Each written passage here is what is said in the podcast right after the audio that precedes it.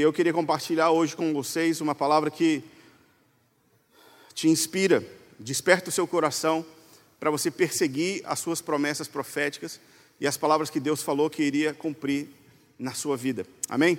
Se você puder fechar os seus olhos, abrir o seu coração. Pai, eis-nos aqui diante de Ti e nós estamos confiantes que o Teu Espírito que está entre nós deseja revelar Jesus.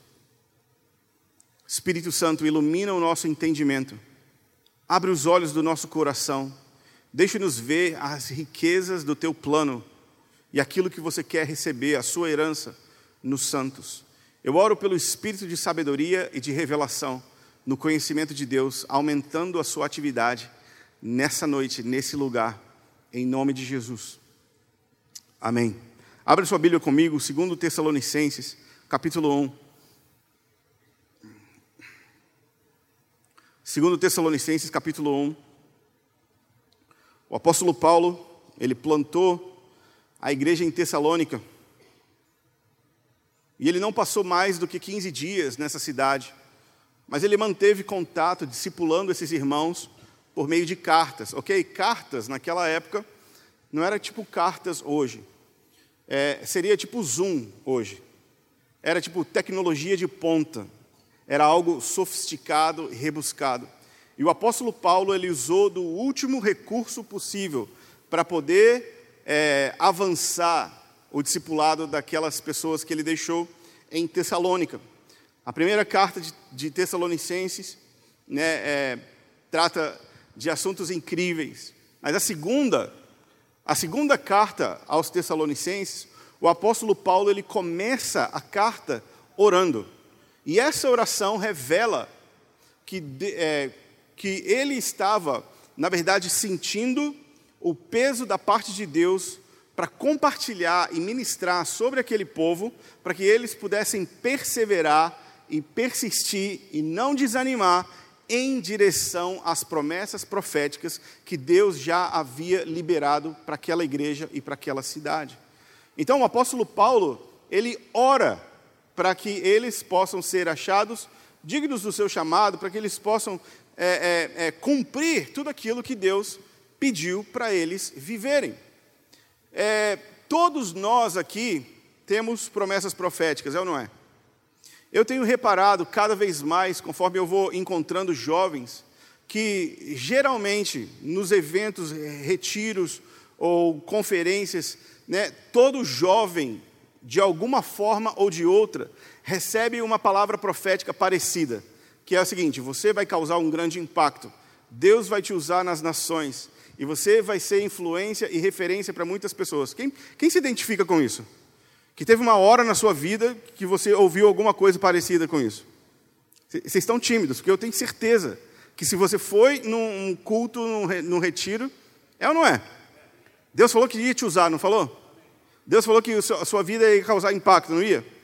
E não é coincidência, porque a gente meio que acha que isso é clichê, mas na verdade Deus faz esse convite para todos, mas nem todos perseveram para ver o cumprimento dessas palavras, promessas proféticas. Enquanto a gente acha que, tipo, ah, não, essa palavra aí é muito genérica, todo mundo acha que vai causar um grande impacto. Todo mundo acha né, que a sua vida vai ser importante e relevante no plano de Deus, mas de fato a promessa profética ela não é uma garantia, ela é um convite para que nós possamos continuar em fidelidade a Deus durante as décadas, enquanto esperamos para sermos aprovados, para então Deus poder nos usar. Então, Deus convidou você de alguma maneira ou de outra, você estava em algum lugar e alguém falou: Ei, eu vejo você causando impacto. Eu vejo Deus usando você e de alguma forma ou de outra, eu creio que a maioria de nós, algum tempo já na igreja, ouviu isso, especialmente se você foi um jovem crente, porque nos retiros, querido, é o que mais rola. Mas isso não é um clichê, isso é um padrão porque Deus está convidando pessoas para participarem da sua história por meio da fidelidade e dizer sim àquilo que Deus está desafiando eles por décadas. O problema é que muita, muita gente diz sim, mas pouca gente de fato persevera e pratica e espera e se posiciona para ver o cumprimento dessas promessas proféticas.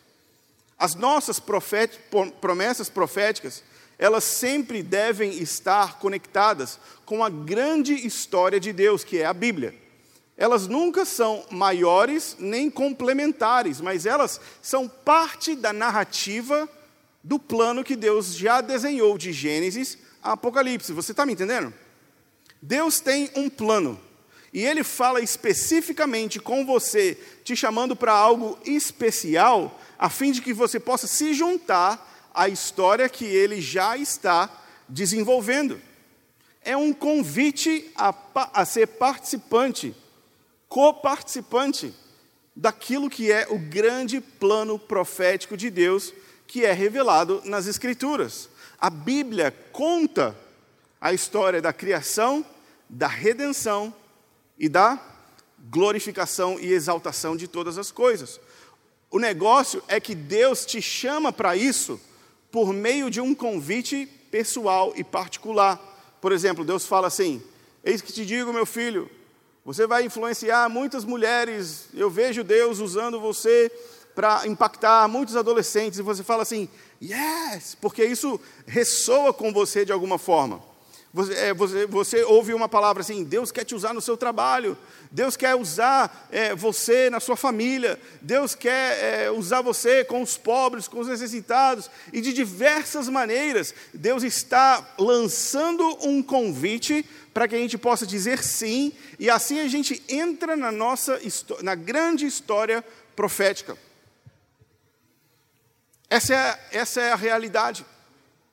A verdade é que de tempos em tempos, pessoalmente, nós também precisamos de ser encorajados, é ou não é? O apóstolo Paulo ensina em 1 Coríntios que a palavra profética é para exortar, edificar e encorajar. Só precisa ser encorajado quem está o quê? Começando a ficar o quê? Desanimado, desistindo. Então, a palavra profética pessoal, quando a gente vem num culto e um pastor fala assim: Ei, você aí de camisa azul, fica em pé no seu lugar. E a gente fica assim: Uau! Sabe por que Deus faz isso? Porque Ele sabe que aquela pessoa está prestes a o quê? Chutar o balde e desistir e viver a vida. Então, a palavra profética não destaca o quão especial é a pessoa, mas ajuda a pessoa a permanecer fiel ao que Deus está convidando ela para viver. A palavra profética pessoal, através, atra, através de palavras de conhecimento, palavras de sabedoria, quando alguém ora por você e parece que ele leu o seu, seu e-mail, o seu direct, fala assim: meu Deus, como que essa pessoa sabe disso? Isso é uma palavra de conhecimento. E as palavras de conhecimento servem para o quê? Exortar. Sabe o que é exortar? Exortar não é puxar a puxão de orelha do pastor, mas exortar é estimular a continuar. Quem precisa de exortação? Mas nós precisamos de exortação por quê?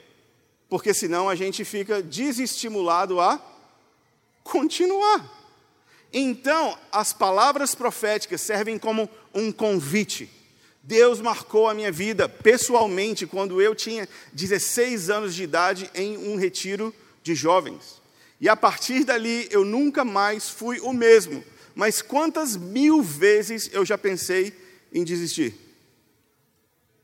Sei lá. Mas o que, que acontece? De tempos em tempos eu ouço uma mensagem. De tempos em tempos eu lembro das promessas proféticas. De tempos em tempos eu sento com alguém e aquele café é o quê? Inspirador. E eu saio dali o quê? Recomprometido com as nossas grandes promessas proféticas. O problema é quando a gente tira a palavra profética do grande contexto de Deus e acha que a história é sobre nós. E o apóstolo Paulo ele está lembrando os Tessalonicenses, irmãos, eu quero que vocês sejam achados dignos daquilo que Deus chamou vocês para viver. Vamos ler junto aqui, capítulo 1, versículo 11. Por isso também não cessamos de orar por vocês, pedindo que o nosso Deus os torne dignos da sua vocação e cumpra com poder todo o propósito da bondade e obra de fé, a fim de que o nome do nosso Senhor Jesus seja glorificado em vocês e vocês sejam glorificados nele, segundo a graça do nosso Deus e do Senhor Jesus Cristo. O apóstolo Paulo ele está falando assim: eu estou lutando espiritualmente para que você cumpra, para que você viva aquilo que Deus te chamou para viver. Só que quando a gente ouve essa palavra, a gente acha que é sobre nós, não é? Paulo está escrevendo para uma cidade, queridos. Paulo está escrevendo para uma igreja inteira. Isso significa que a palavra profética sua é apenas um meio para te conectar em algo ainda muito maior. Sabe qual é a grande promessa profética acima da sua promessa profética inicial?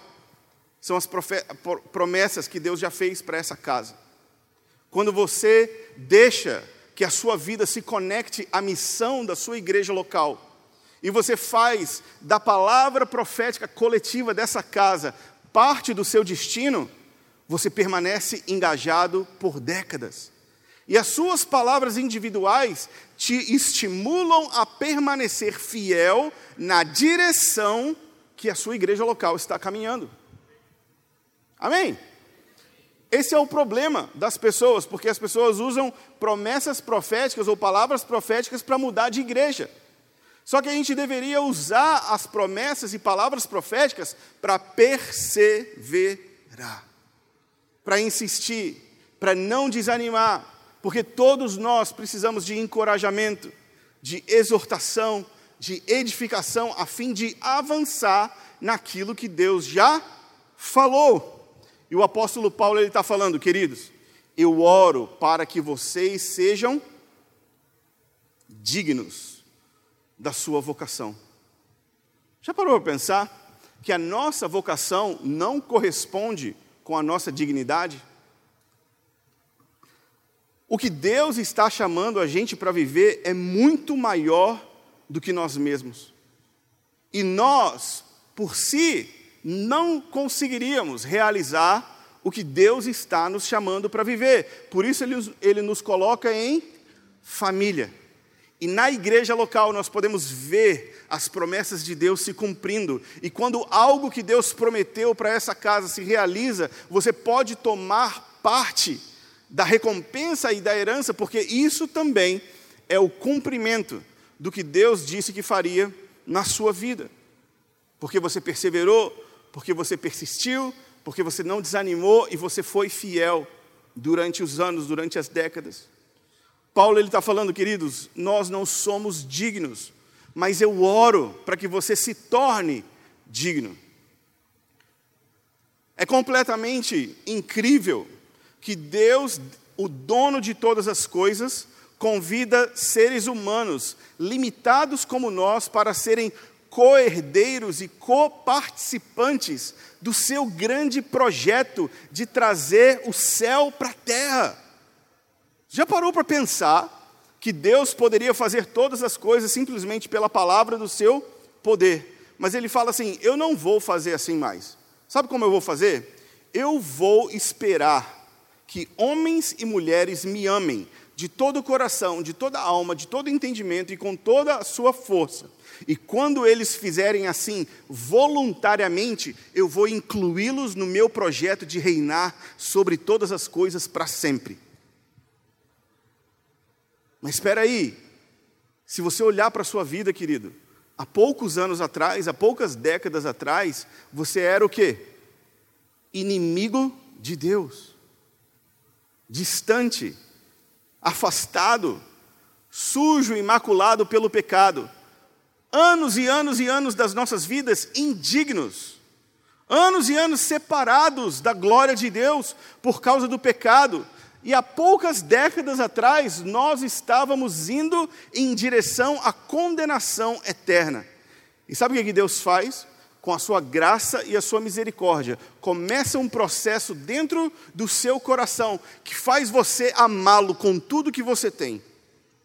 E aí, essas décadas que você era inimigo de Deus não são levadas em consideração perto dos bilhões de anos que nós temos de eternidade futura reinando juntamente com Ele é completamente desproporcional. Nós não somos dignos, nem merecedores de tamanha graça.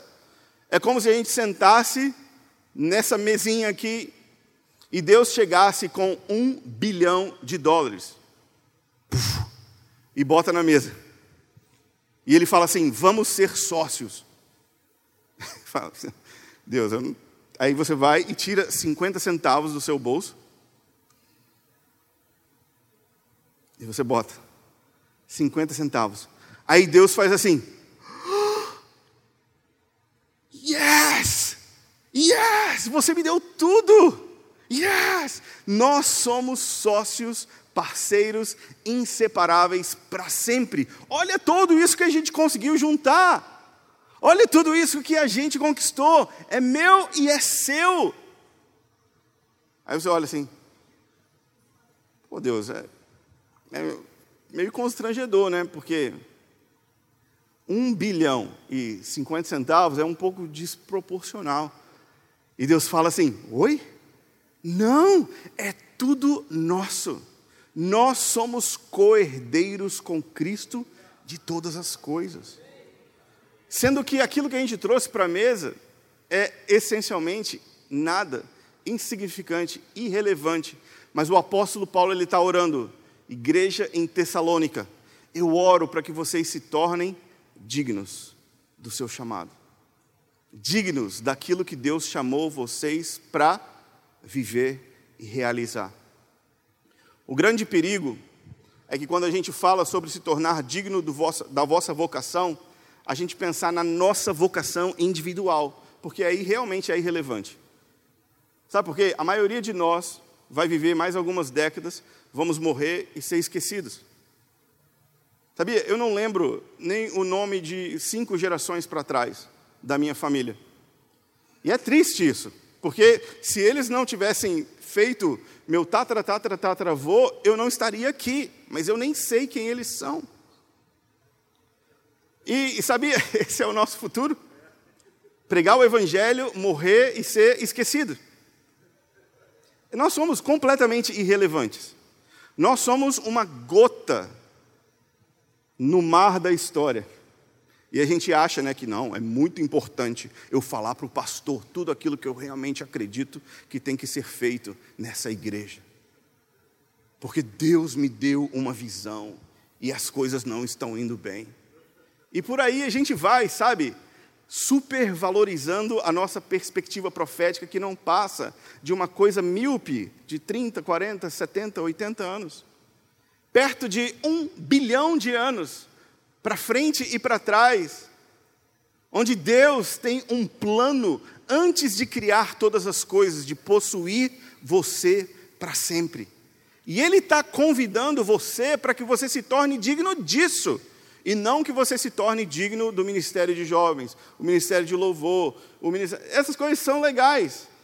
Mas Deus tem algo um milhão de vezes maior, que é ser participante do seu propósito, participantes do seu plano. É legal quando a gente se encoraja com palavras de conhecimento, palavras de sabedoria, a gente ora uns pelos outros, e isso não ajuda a gente a desanimar, mas Deus quer de fato incluir você em uma história incrível. Sabia que a história de Abraão, Isaac, Jacó, Moisés, Davi e a sua se tornam uma só nos olhos de Deus? Porque é uma linha só é uma trajetória só que culmina na glória de Deus, na salvação completa, da, da, da restauração de todas as coisas. Deus está convidando a gente para olhar um pouco fora da nossa caixinha. E o apóstolo Paulo ele fala: por isso que nós não cessamos de orar por vocês. Nós estamos insistentemente orando por vocês para que vocês se tornem dignos do seu chamado, para que vocês se tornem participantes do seu chamado. O problema é que todo chamado é testado pelo tempo, é ou não é? Não existe ninguém grandemente usado por Deus que Deus também não fez esperar bastante tempo. Chuta um amigo de Deus. Abraão, você vai ser o pai de muitas nações. 25 anos esperando o primeiro filho. José, você vai liderar toda a sua casa. 18 anos preso numa cadeia. Davi, você vai reinar sobre todo Israel.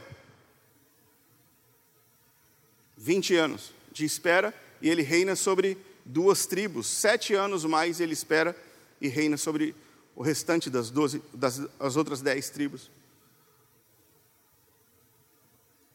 Daniel, levado menino para a Babilônia e feito eunuco, ainda criança, 70 anos no cativeiro, e aí então vem o anjo do Senhor. Moisés, 40 anos no Egito, 40 anos no deserto, 40 anos liderando um povo. Jesus, o próprio Filho de Deus, 30 anos. E mesmo tendo a habilidade para discutir com os mestres da lei, aos 12 anos de idade, some de novo na história por mais 18 e é forjado na espera, enquanto chegava a sua hora. Seu primo João também, por 30 anos, vive e habita no deserto. O apóstolo Paulo é salvo de uma maneira poderosa no caça ao tesouro do Ananias. O Ananias está orando e o Senhor fala com ele: vai na rua direita e bate na porta de Judas, e lá você chega e chama um tal de Saulo, ora pelos olhos dele, porque ele está cego. Aí Ananias vai lá, anota todas as pistas do seu caça ao tesouro, ora por Paulo, Paulo é curado, Paulo é salvo, Paulo é batizado, Paulo é cheio do Espírito Santo e vai para o deserto da Arábia por 14 anos, até começar a pregar. O problema das nossas promessas proféticas, queridos, é que elas capturam o nosso coração instantaneamente, mas fatalmente elas são testadas e provadas durante os anos de demora. Tudo aquilo que Deus promete leva tempo para crescer e acontecer. Sabe, nós seguimos um Deus que ama o processo. Ele poderia ter simplesmente abrido os céus e descido como um homem, mas ele decidiu nascer um bebê. E nos colos, no colo de uma menina, que era a sua própria criatura, ele aprendeu a andar, falar, e essa mãozinha que ele mesmo fez, botava comidinha na sua boca. Olha a humildade de Deus e a espera paciente, confiando no processo. E a gente acha né, que a gente vai mudar o mundo com um post na internet bem revoltado. Não, mas aqui não acontece esse tipo de coisa. Né? Certamente não, aqui só tem gente madura.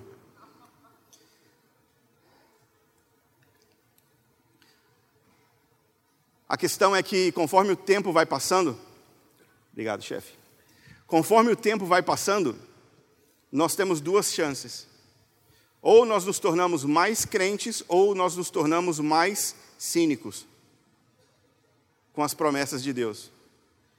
E a gente começa a falar assim: ah, aquilo que Deus falou que ia fazer não era bem aquilo, não. Aquilo ali era coisa de jovem. Quantas vezes eu já ouvi pessoas mais velhas na igreja rindo do fogo, rindo do zelo e da paixão dos jovens e falando assim: Ih, eu era assim também quando eu era jovem. Deixa chegar os boletos para ele ver se dura.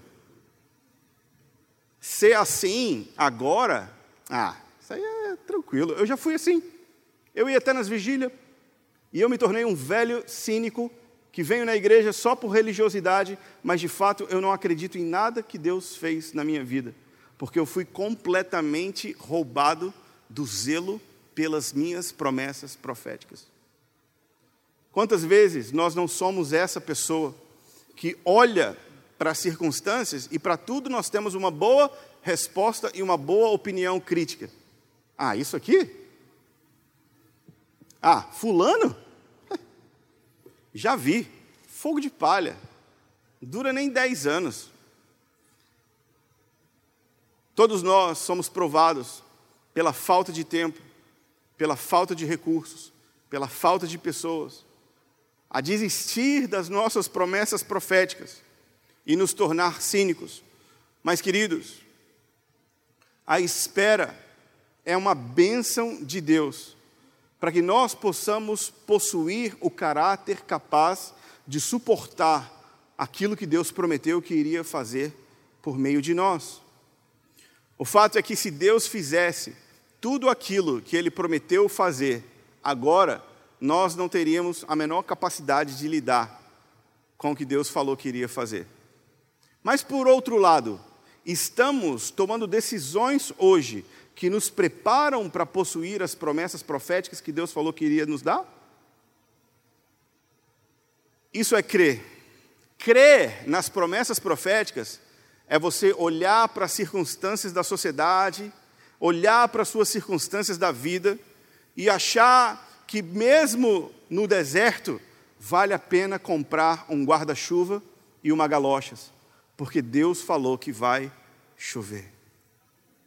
Ou seja, você crê contra as circunstâncias. E você vai como Abraão, crescendo de fé em fé, não retrocedendo, mas crendo nas promessas. Crendo nas promessas de Jesus, meu mestre. Essa música que eu lembrei, né? Quando, conforme os anos vai, vão passando e as dificuldades vão acontecendo, o tempo, a demora, a, a escassez e as dificuldades vão atacando e minando a nossa esperança. Mas o apóstolo Paulo está falando, queridos, eu oro para que vocês sejam achados dignos do seu chamado. Mas antes ele também faz uma outra oração, no mesmo capítulo, versículo 3. Irmãos, nós devemos sempre dar graças a Deus por vocês, como convém, pois a fé que vocês têm cresce cada vez mais, e o amor que todos vocês têm uns pelos outros está aumentando. É por isso que nós nos orgulhamos de vocês nas outras igrejas de Deus, por causa do quê? Da perseverança e da fé que vocês demonstram, mesmo no meio de todas as perseguições e tribulações que estão suportando. Ok, quando a gente fala de perseguição e tribulação no contexto do Novo Testamento, nós estamos falando de apedrejamento, nós estamos falando de ser lançado para os bichos, estamos falando de ser presos de verdade, decapitados, mortos à espada, crucificados de cabeça para baixo e outras coisas maravilhosas que aconteceram com os apóstolos. E o apóstolo Paulo ele está falando: nós damos glória a Deus, porque no meio desse tipo de circunstância que vocês estão enfrentando, o amor de vocês uns pelos outros aumenta. A fé de vocês não diminui. É impressionante, mas mesmo assim, eu oro para que vocês possam ser encontrados dignos da sua vocação. Os Tessalonicenses, eles enfrentaram e viveram grandes dificuldades no contexto de ser fiéis àquilo que Deus havia falado para eles que iria realizar no meio deles.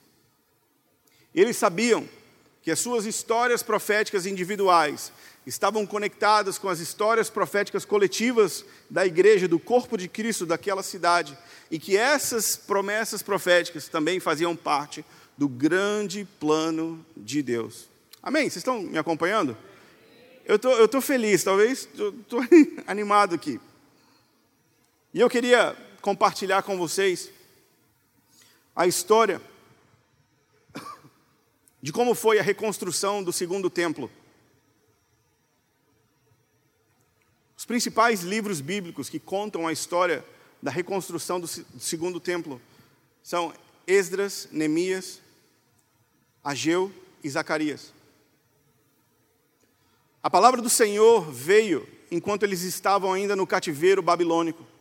Quando Daniel recebe, a, a, lendo o livro de Jeremias, a revelação de que o cativeiro estava acabando, estava concluindo. Então Daniel ele começa a orar para que Deus restaurasse a nação de Israel de volta na Judéia, tirasse eles do cativeiro babilônico persa e os levassem de volta para Israel. O que acontece é que o rei Ciro, um dos mais perversos de toda a história da Pérsia, é tipo o Osama Bin Laden do Oriente Médio. Essa pessoa, ela fala o seguinte: quer saber? A gente vai reconstruir a casa do Deus de Israel. E nós vamos devolver todas as riquezas que Nabucodonosor saqueou aquele lugar. E é o seguinte: vocês e todo mundo que quiser podem voltar e reconstruir a casa de Deus. O cativeiro de vocês está encerrado exatamente 70 anos depois. E aí então, o que, que acontece? A palavra corre no meio do, das cidades dos judeus, no exílio, e lá eles falam: Nós estamos voltando para Israel, e nós vamos reconstruir a casa de Deus, nós vamos reconstruir a casa de oração. Vai ser incrível, vai ser, vai ser impressionante. Quem vem? Bom, minha vida está tão confortável aqui. Já tem 70 anos que a gente mora aqui, já sei onde que compra o pão. Caminhar no deserto, esses milhares de quilômetros, com todos esses perigos, porque não tinha né, as BRs na época. Tipo, sai, e a minha lojinha? Quem que vai cuidar? Eu entendo até a importância de reconstruir a casa de Deus, mas por que, que a gente não faz aqui mesmo umas barraquinhas, sei lá, umas sinagogas, e fica por aqui mesmo, cultuando o Deus de Israel? E o Neemias, o Esdras, eles ficam assim: Oi? Como assim? Vocês estão ficando malucos? A gente está falando da glória Shekinah que habitava na casa de Deus. Nós estamos falando do Deus que nos tirou do Egito e que deseja habitar entre nós. Nós queremos construir um lugar para a sua habitação. Nós queremos construir um lugar para ele vir e habitar entre nós. Mas você sabe, né, cara, é meio, meio complicado. Mas essas são as nossas promessas proféticas. Mas é, é, é porque eu já tinha comprometido com a minha sogra de levar ela no médico e não vai dar. Minha filha já está matriculada no balé, não dá. Né? A Babilônia tá, não é tão ruim assim, não é? E aí o que, que acontece? Um milhão de judeus são levados para o cativeiro. 50 mil voltam para reconstruir o templo em Jerusalém. A porcentagem é quase insignificante perto daquilo que foi deportado e aquilo que voltou para se recomprometer com as promessas proféticas que Deus havia prometido. Qual era a grande promessa profética do templo? Que eu vou habitar entre vocês. Ok, se é com 50 mil, Deus vai fazer. Esdras e Neemias, eles vão de volta para Judéia. E quando eles chegam na cidade né, quando Esdras chega na cidade, tipo, era um terreno baldio, com um mato dessa altura, e a pilha de tijolos e pedras do templo e dos muros que foram destruídos há 70 anos atrás. E eles falam: Yes, chegamos. Bem, o, o, apelo lá na conferência foi muito mais empolgante. Voltemos para Jerusalém e reconstruir o templo. Mas quando a gente chega aqui, não tem campo plantado, não tem infraestrutura de saneamento, não tem rua, na verdade, a rua e o pasto é a mesma coisa, e na verdade vai dar mais trabalho tirar as pedras do lugar do que construir de fato. Você não tinha falado dessa parte para nós. E aí eles ficam o quê? Hashtag ofendidos. Chateados, porque eles chegaram lá e o desafio era muito pior do que eles imaginaram. E o que, que eles fazem? Eles negociam e ressignificam a promessa profética. Sabe o que, que eles fazem? Eles lançam os fundamentos e falam: Uh! Valeu! Valeu, Esdras! Aquele abraço, e agora a gente vai cuidar das nossas casas. A gente vai construir as nossas próprias casas. Nossas famílias, né, na verdade, eram muito confortáveis lá na Babilônia.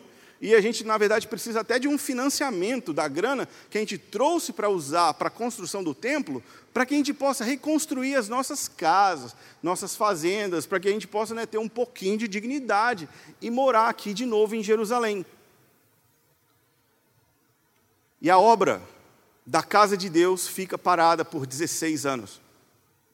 Eles lançam os fundamentos e por 16 anos eles se ocupam deles mesmos. E eles ficam centrados em si. E eles ficam negligenciando, negligenciando a construção da casa de Deus por mais de uma década. Eles abandonam as promessas proféticas. E eles falam: quer saber?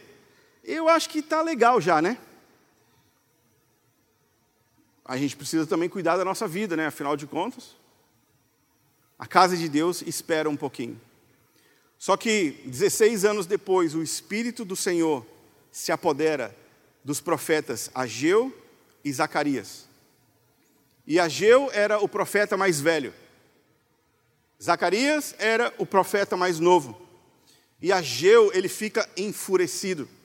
Quando a palavra profética vem sobre ele, ele fala: por que, que vocês estão abandonando a obra da casa de Deus? Por que, que vocês abandonaram as suas promessas proféticas? Agora vocês plantam, mas a plantação é colocada num saco furado. Vocês comem e não se sentem saciados. Vocês se vestem e ainda se sentem frio. E vocês trabalham e nada é concluído, porque a casa de Deus está sendo negligenciada.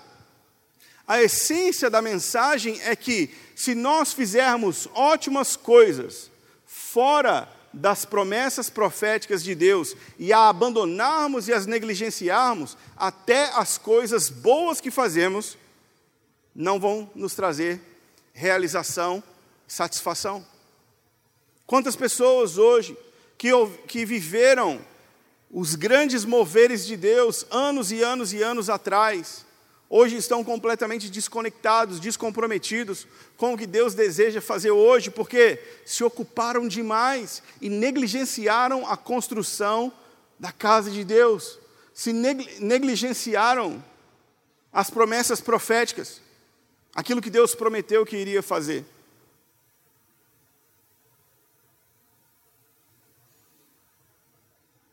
Ageu, ele fala, queridos, voltem para o bosque, cortem madeira e vamos construir a casa de Deus. E aí então, no período de três anos, dois anos, eles reconstroem, finalizam a construção do templo. E quando eles, eles acabam de fazer o templo, eles olham assim e algumas pessoas tinham visto o templo anterior. E algumas pessoas ficam muito frustradas com aquilo que eles veem. E aí Isaqueu, Ageu entrega uma outra palavra profética para eles. Eles falam, ele, ele falam assim: a glória dessa segunda casa vai ser muito maior do que a glória da primeira. O que Deus vai fazer no futuro é muito maior do que Deus já fez no passado. Aquilo que está adiante de nós não se compara com as coisas legais que já aconteceram na nossa vida. Quantos crentes saudosistas você conhece? Que tudo que eles têm para contar é sobre o que Deus fez mas eles têm pouca perspectiva sobre aquilo que Deus ainda fará. Mas o, o desafio de esperar e trabalhar na construção das nossas promessas proféticas nos chama a olhar para o futuro e mesmo mesmo que não seja tão legal quanto no passado, Deus vai enviar a sua glória de novo para essa casa. E é por isso que nós trabalhamos, por causa das promessas proféticas, por causa daquilo que Deus disse que iria fazer. Deus ele também levantou o profeta Zacarias no contexto da reconstrução do segundo templo. E o profeta Zacarias ele tem 11 visões em uma noite. É muita visão para ter numa noite, não é? É muita. Ok, lá para metade das visões, ele tem uma visão com o sumo sacerdote Josué e ele tem uma visão com o governador Zorobabel. Fala, com, fala para o irmão do seu lado assim, Zorobabel.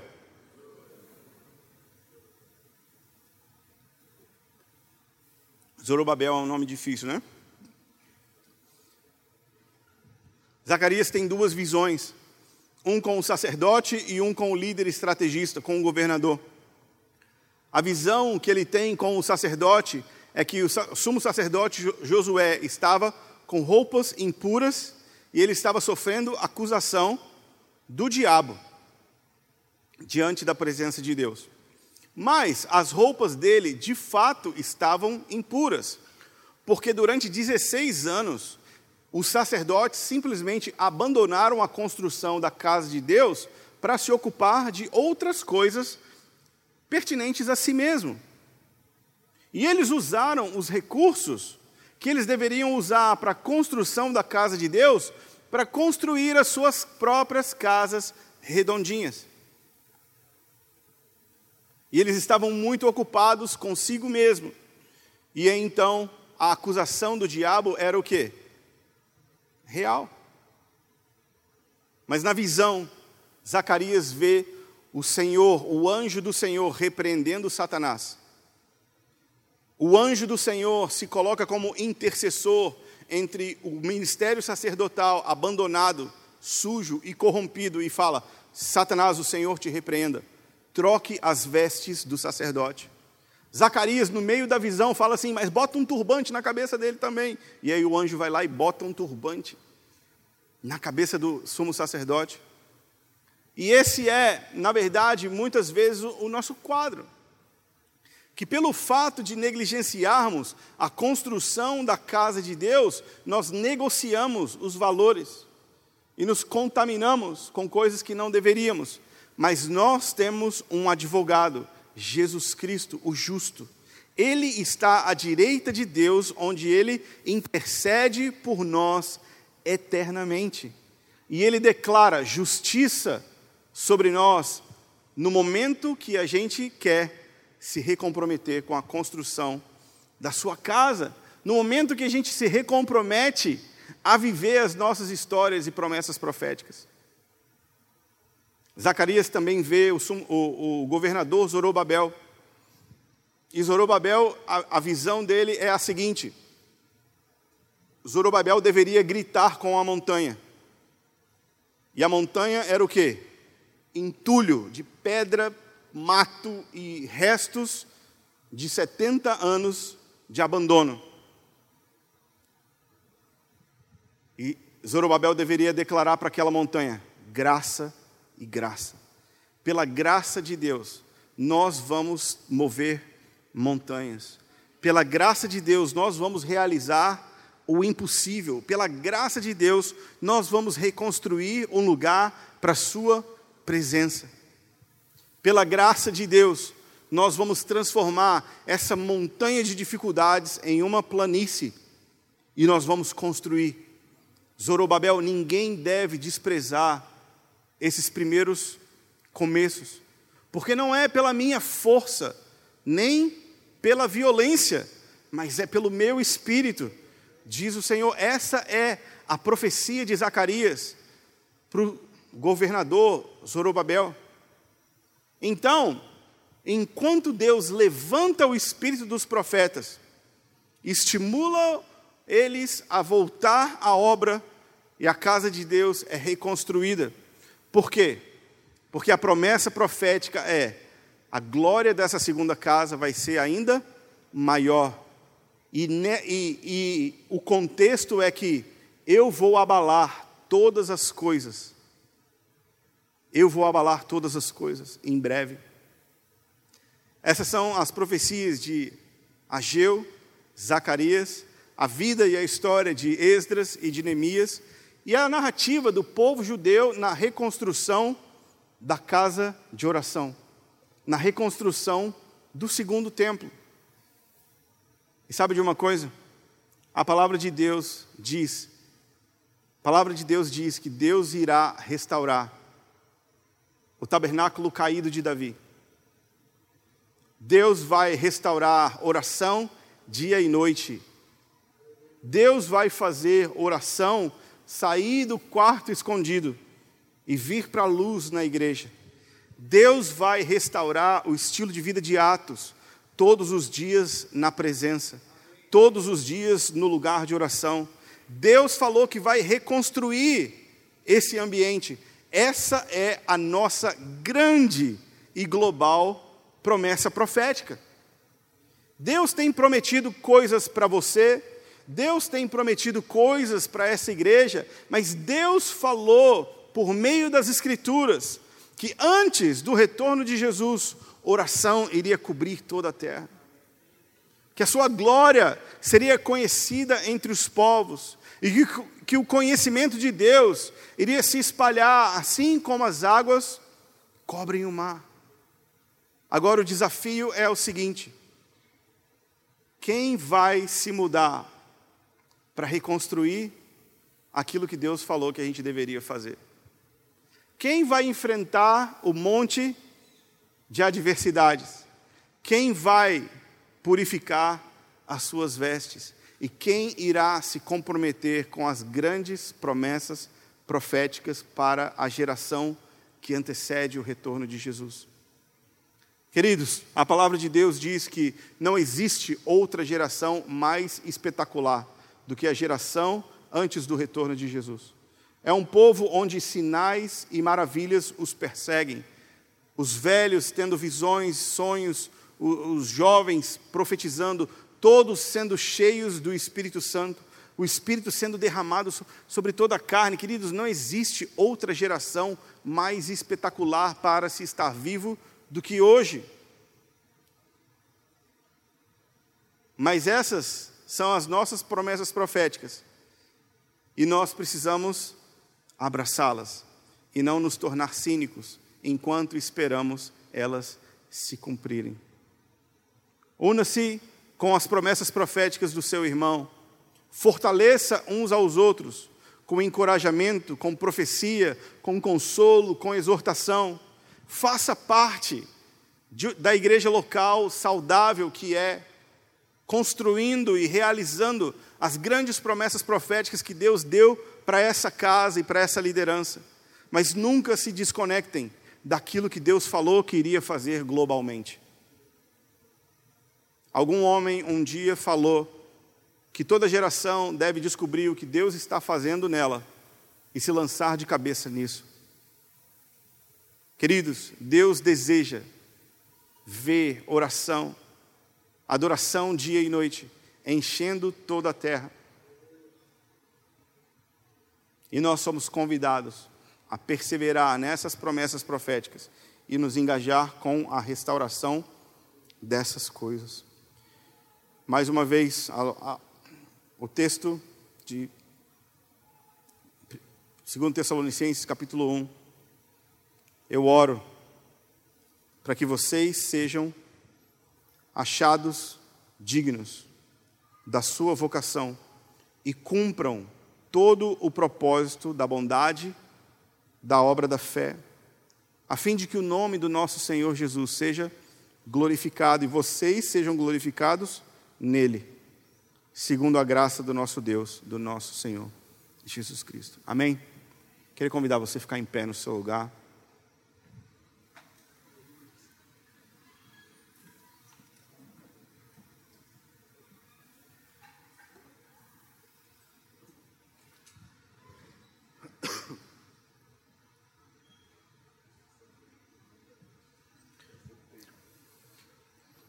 Eu queria orar Qualquer pessoa que deseja se recomprometer, se reconsagrar, para ir de maneira decidida em busca das promessas proféticas da sua vida, dessa igreja, para essa cidade e para o corpo de Cristo em geral. Sabe, Deus tem tanto para fazer, mas Deus faz através de homens e mulheres como eu e você que dizem sim para o convite e que perseveram ao longo dos anos. Pai, eis-nos aqui nessa noite. Mais uma vez, Senhor, nós te agradecemos pela tua palavra. E obrigado porque o Senhor tem despertado os nossos corações para algo glorioso, grandioso que o Senhor deseja fazer por meio dessa igreja, nessa cidade e nas nações da terra. Pai, obrigado porque nós podemos sair da bolha do individualismo e podemos dizer sim para algo muito maior do que nós mesmos. Senhor, nós podemos de fato responder ao convite que o Senhor nos fez, nos fez de influenciar, de liderar, de impactar as nações.